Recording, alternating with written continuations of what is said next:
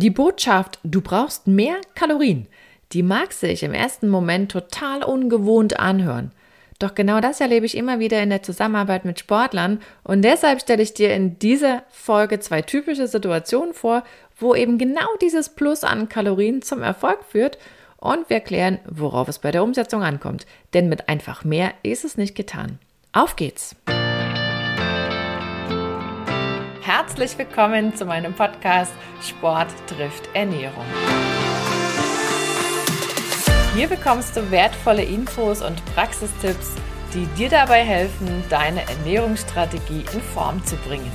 Und zwar so, dass sie zu dir, zu deinem Alltag und natürlich auch zu deinem sportlichen Ziel passt.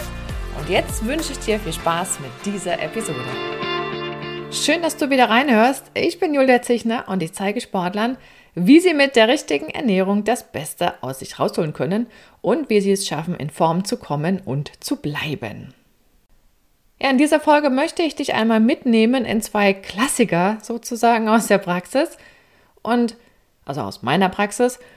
Und wenn es um Kalorien geht, da denken ja viele zuerst an sowas wie sparen. Bloß nicht zu viel. Und schaut man sich in den Medien um, da meine ich auch die sozialen Medien oder Influencer und so weiter, man könnte auch ganz global formulieren, Internet, dann dreht sich ja wahnsinnig viel um dieses Thema weniger Energie, weniger Kalorien, abnehmen, Diät halten und was da alles für Begriffe damit im Zusammenhang stehen. Aber es gibt auf der anderen Seite eben auch tatsächlich die Fälle, wo ernsthaft mehr Energie gebraucht wird. Ja, und dann gilt eben dieser hübsche Slogan, ja wohl dem, der genug Treibstoff parat hat.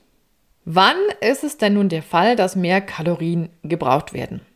Der klassischste Klassiker ist Punkt 1, wenn deutlich mehr Muskelarbeit im Spiel ist und dadurch ja deutlich mehr, mitunter wirklich sehr, sehr viel mehr Kalorien verbraucht werden.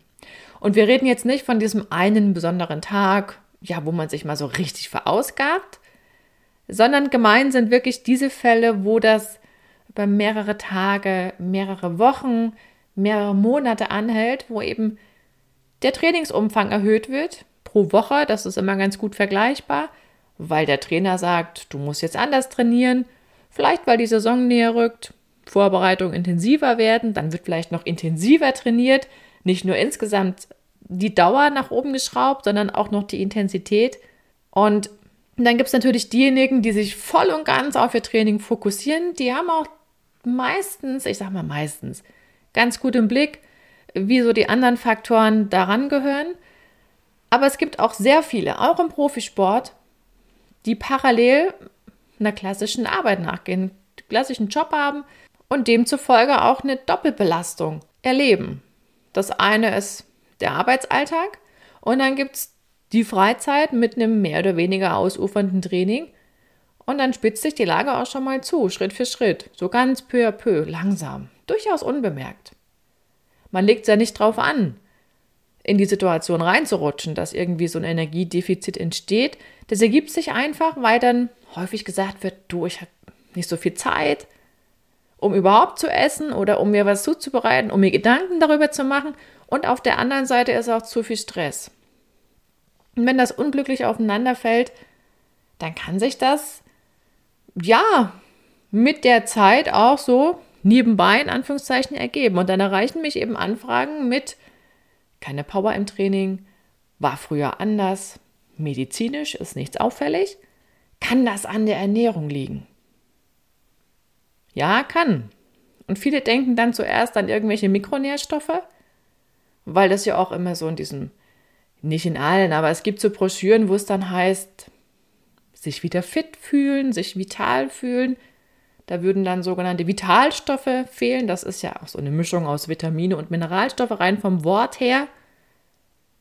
Klingt erstmal toll, aber wenn es um fehlende Power geht, also um fehlende Energie, das heißt es ja auch übersetzt, dann muss man schon mal auch gucken, wie es mit der Energiezufuhr, also der Kalorienzufuhr ausschaut. Und vielleicht noch nebenbei bemerkt, wenn ich so eine Kapsel einnehme mit Vitaminen drin oder Mineralstoffen, dann kommt da keine, keine Energie rum. Das sind ja kalorienfreie Nährstoffe. Also von daher ist das schon mal von der Grundidee nicht der Ansatz, um das Problem zu lösen, was vielleicht da ist. Ne? Um dann wieder die volle Power abrufen zu können, und damit meine ich mehr Gewicht bewegen oder um schneller zu sein beim Radfahren, beim Laufen, wo auch immer, dafür ist es ja wichtig, eben dieses neue, dieses höhere Soll an Kalorien auch zu erreichen. Ja, das sind dann auch, also da, wo das vorkommt und wo dann auch die Betroffenen ja so ein bisschen erschrecken, da ist das nicht mit Vorsatz passiert. Und es gibt wirklich die Fälle, wo dann am Ende, wenn man sich die Ernährungsprotokolle anschaut und das mit dem abgleicht, was sie den ganzen Tag über so eine körperliche Belastung auch haben, wo am Ende 30 bis 50 Prozent Defizit an Energie besteht. Und das ist schon relativ viel. Wir reden nicht über die 10 Prozent, die mal fehlen. Das ist gar nicht so ein Riesenproblem. Aber bei so größeren Zahlen macht sich das bemerkbar. Und dann ist es ja nicht nur an einer Stelle so ein bisschen spürbar, ne? das geht ja weiter. Wenn ich insgesamt zu wenig Energie habe, heißt das immer, ich habe zu wenig auch Nährstoffe insgesamt dabei, weil ich zu wenig Lebensmittel auch aufnehme. Und dann fehlt es mir ganz häufig, oder dann fehlt es den äh, Sportlern, die das Thema haben, auch meistens an Protein zu wenig, zu wenig Kohlenhydrate und vielleicht auch zur falschen Zeit und wenn ich insgesamt zu wenig Nährstoffe, zu wenig Nahrung habe, dann habe ich auch zu wenig Mikronährstoffe. Das ist im Prinzip wie so, ein, wie so eine Dominokette. Und das Kuriose ist, dass schon so vom Kopf her wissen ja viele, ja klar, wenn dann mehr Bewegung ist, mehr Energie gebraucht wird, weil das Training vom Umfang her und von der Intensität her gesteigert wird, dann braucht man auch mehr Kalorien, dann braucht man vielleicht auch mehr Kohlenhydrate, wenn die Intensität steigert, aber dann das auch umzusetzen und für sich selber mitzubekommen, da muss ich was ändern und dann auch noch den nächsten Schritt zu gehen und die Änderung zu vollziehen, das ist, das ist dann doch bei einigen die Herausforderung. Und der zweite Fall, das ist auch ein totaler Klassiker, das ist dieses krampfhafte Einsparen von Kalorien. Natürlich mit dem Ziel, bloß nicht zu viel zu wiegen und am liebsten immer noch ein bisschen weniger Körperfett zu haben. Also immer weiter reduzieren, reduzieren, reduzieren. Und einige treiben das ja so richtig auf die Spitze und gehen praktisch all in. Das heißt, richtig viel trainieren oder deutlich mehr trainieren und parallel, weil man ja auch richtig große Effekte sich wünscht, parallel noch weniger essen. So nach dem Motto, oh, dann haben wir an beiden Hebeln so richtig was in Bewegung gesetzt, dann muss ja auch ein großes Minus rauskommen, weit gefehlt. Das ist insgesamt keine schlaue Idee. Führt auch dazu, dass sich irgendwie gar nichts mehr so richtig bewegt, außer dass man irgendwann feststellt, ha, so richtig ein Antrieb hast du nicht mehr. Und dann kommen auch noch verschiedene andere Probleme dazu. Das kann sogar so weit gehen, dass, ja, dass die Infektanfälligkeit zunimmt. Also das Immunsystem nicht mehr so ganz top in Schuss ist. Das muss man sich immer so vorstellen, wenn praktisch die Basis fehlt, oder ein, ja, im Prinzip das Fundament nicht stimmt, dann habe ich wie so eine Dominoreaktion, eine Kettenreaktion. Und dann habe ich nicht nur ein Problem, dann habe ich zwei, drei, vier, fünf. Das zieht immer noch was nach sich. Auf der anderen Seite ist es natürlich so, wenn ich dann das Hauptproblem einmal im Griff habe und das gut anstelle, die Lösung, dann habe ich auf der anderen Seite auch wieder einige Themen gelöst. Bietet also Risiken genauso wie Chancen.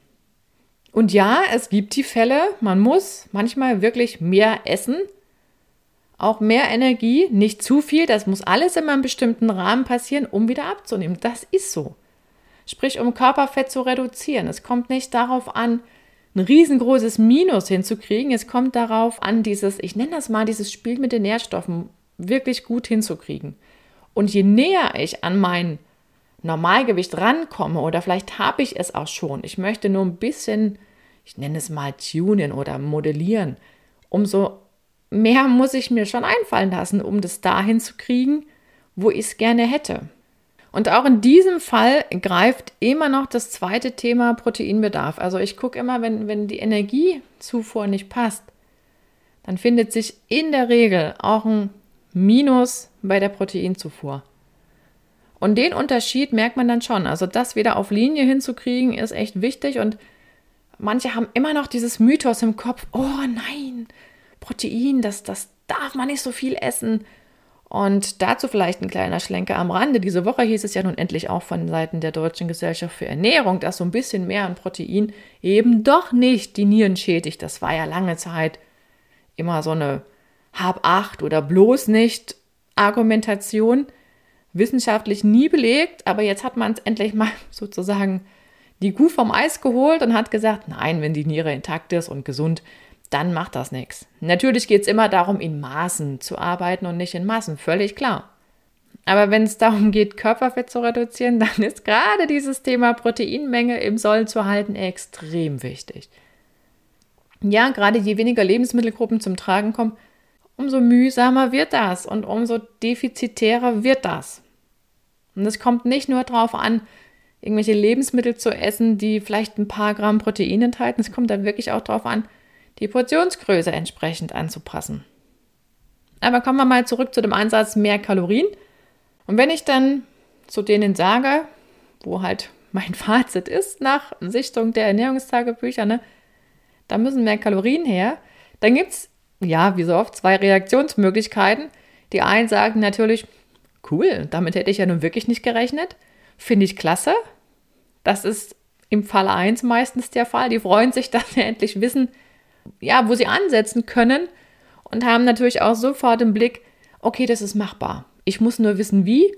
Und das ist ja wieder mein Job, das zu erklären. Das funktioniert gut. Und auf der anderen Seite gibt es dann noch die Variante 2, wo es dann eher heißt, oh nein, ich kann auf keinen Fall mehr essen. Das setzt ja sofort an. Ich kenne mich. Und ich will dann eigentlich noch ein bisschen abnehmen. Ich brauche weniger Körperfett. Da ist dann schon so ein Punkt erreicht, wo man klar sagen muss, rein psychologisch betrachtet, ist es vielleicht sogar ganz gut, diesen, diesen Spargedanken in gewisser Weise mal loszulassen. Und ich finde das auch gerade im Nachwuchsbereich enorm wichtig, das im Blick zu behalten, gerade wenn es in Richtung Prävention von Essstörungen geht. Also Jugendlichen diese Botschaft mitzuteilen, du musst weniger wiegen, guck mal, dass du dein Körpergewicht in den Griff kriegst, das reicht nicht. Also da sollte man schon auch immer über das Wie sprechen und gerade dieses Wie, egal ob ich jetzt im Plus- oder Minusbereich bin, ist immer entscheidend.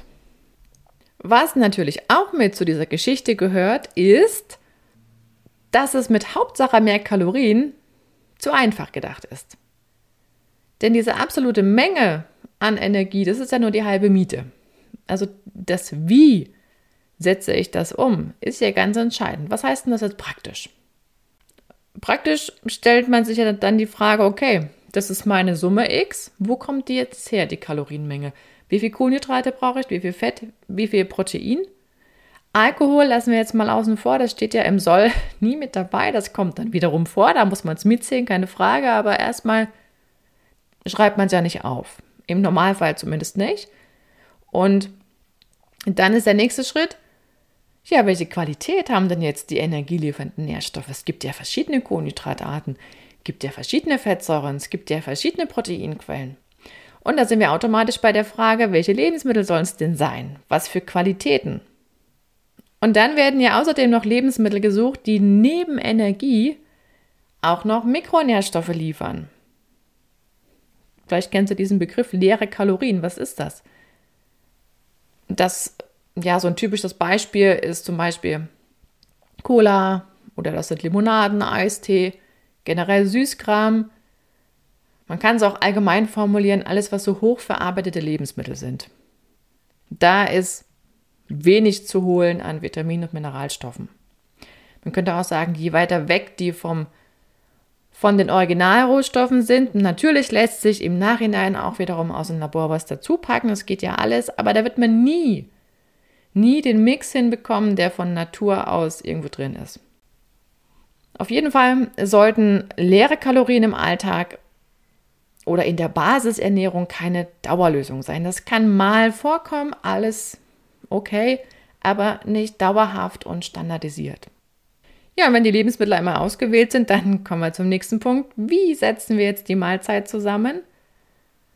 Dann wäre noch der Abstand zwischen den Mahlzeiten ein nächstes Thema. Und dann siehst du auch, wie komplex am Ende die ganze Geschichte ist. Man hat angefangen bei, du brauchst mehr Energie, aber ich kann das ganz unterschiedlich umsetzen Und das ist ja dann, ja, von Person zu Person sehr unterschiedlich. Und mach dir immer bewusst, das ist im Grunde ein Prozess. Das geht nicht von jetzt auf dann, zack, alles tippitoppi, sondern das ist immer wieder dieses gucken, wie läuft's und was kann ich noch anders oder besser machen. Die wichtigsten Punkte nochmal im Überblick. Also die beiden häufigsten Fälle von mehr Kalorien bitte, die sind plus an Trainingsbelastung und auf der anderen Seite eine zu krasse Energierestriktion, also zu krasses Einsparen. Und dann hatten wir gesagt, mit einem Hauptsache mehr ist es eben nicht getan. Es kommt auch auf die jeweilige Menge an Kohlenhydraten, Fetten und Eiweiß an.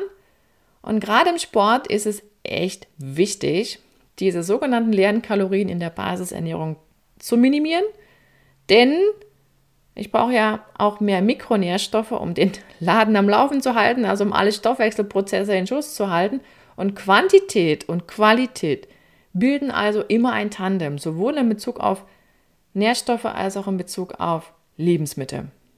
Ja, und Ziel ist es dann, das neue Soll oder das eigentliche Soll, so muss es richtig heißen, wirklich zu erreichen. Und dann stellen sich auch die, stellen sich auch die Erfolge wieder ein, dass man merkt, man hat mehr Antrieb, mehr Power und es gelingt halt leichter, gerade mit schweren Gewichten umzugehen oder mit höheren oder höhere Geschwindigkeiten zu erreichen. Beim Laufen, beim Radfahren, wo auch immer. Und wenn du deine Ernährung zwar soweit ganz gut im Griff hast und trotzdem merkst, naja, so richtig happy bin ich mit meinem Ernährungskonzept irgendwie noch nicht, dann schaue ich mir das gerne mal an. Der berühmte Blick von außen für den nächsten Schritt zur Optimierung, den oder den bekommst du in meinem Next Step Coaching. Und alle Infos dazu findest du online unter foodeducation.de slash next-step-coaching und alles gibt es wie immer auch in den Show Notes. Ja, und damit sind wir auch schon wieder am Ende der Folge angelangt und ich wünsche dir jetzt noch einen wunderschönen Tag oder Abend, je nachdem, wann du die Episode anhörst. Und ich würde mich freuen, wenn du beim nächsten Mal wieder dabei bist. Bis dahin, deine Julia.